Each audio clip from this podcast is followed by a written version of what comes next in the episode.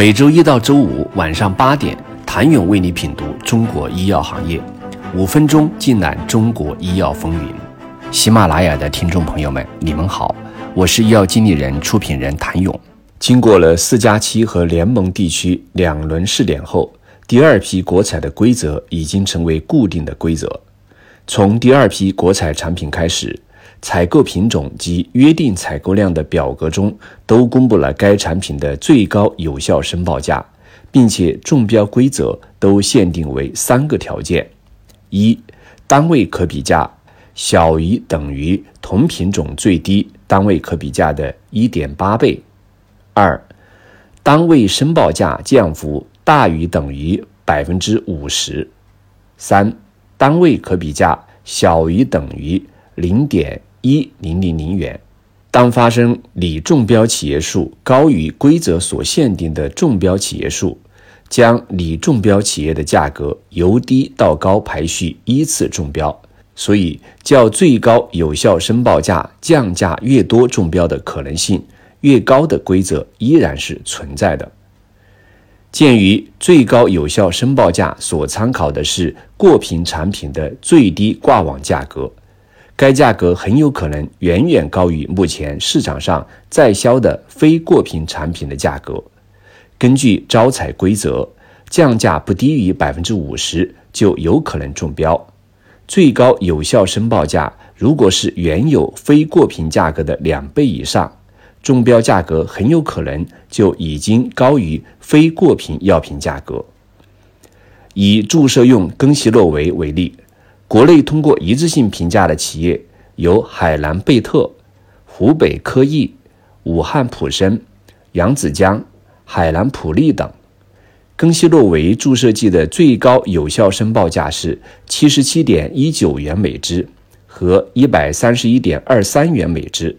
第五次国采最终中标的是湖北科益十二点二零元每支，武汉普生二十点三零元每支。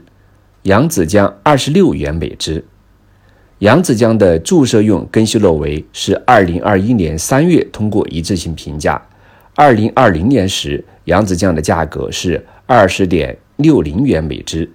武汉普生二零二一年五月通过一致性评价，二零二零年时武汉普生的价格是八点五零元每支，两者在第五次国产的价格看上去都比。其此前中标的价格高，于是有评论认为这是集采价格涨价了。但是，二零二零年扬子江和武汉普生的注射用更昔洛韦的价格都是非过品产品的价格，和过品产品价格没有可比性。作为过品产品的价格，注射用更昔洛韦第五次国采最终中标的价格。较最高有效申报价七十七点一九元每支降价到了百分之六十六。值得注意的是，扬子江的中标价格是湖北科益的两倍以上。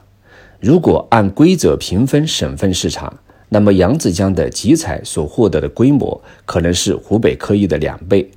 显然，中标率提高了后，大家降价竞争的意愿一般。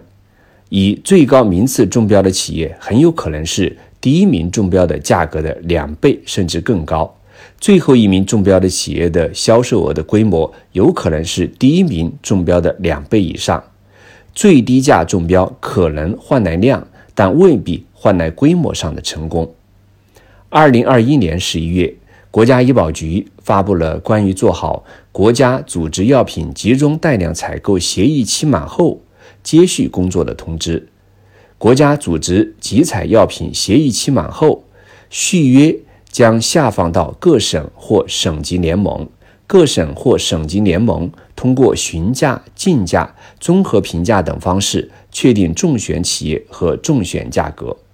国家集采到期后，各省或省级联盟首先是优先和原中标企业询价。上一轮集采时差额中选的品种。原则上，在稳定价格水平和临床用药的基础上开展询价。所在省上一轮中选价格不高于全国最低中选价一点五倍的，以所在省上一轮中选价格为基线，向所有符合条件的企业开展询价。所在省上一轮中选价格高于全国最低中选价一点五倍的，以不高于全国最低中选价一点五倍为基线，向所有符合条件的企业开展询价。询价上限为上一轮全国最高中选价，可根据企业报价意愿，结合对企业及其产品的综合评估结果，确定中选企业和中选价格。业界基本上都解读为，集采的中标价格最高可以到达全国最低中选价一点五倍。需求量较大或者供应保障要求较高的省，鼓励同一品种由多家企业中选，不同中选企业的价格差异应公允合理。广东省本次续约安陆地平口服常试剂型就选择了多家企业中选的规则。由此可见，最后一名入选的价格如果高于第一名的最低价格的几倍，在省集采续约时也不能维持当时的中标价格，而是要参考最低价的一点五倍作为价格的天花板。中标企业数降价入围的对标规则都会有影响。目前，广东省续约时选择了 A、B、C 采购单的集采规则。这类规则会否成为第七批集采的规则？现有规则如此利好最后中标的企业，第七批集采会不会微调，仍待关注。谢谢您的收听。想了解更多最新鲜的行业资讯、市场动态、政策分析，请扫描二维码或添加医药经理人微信公众号“医药经理人”医药行业的新闻与资源中心。我是谭勇，明天见。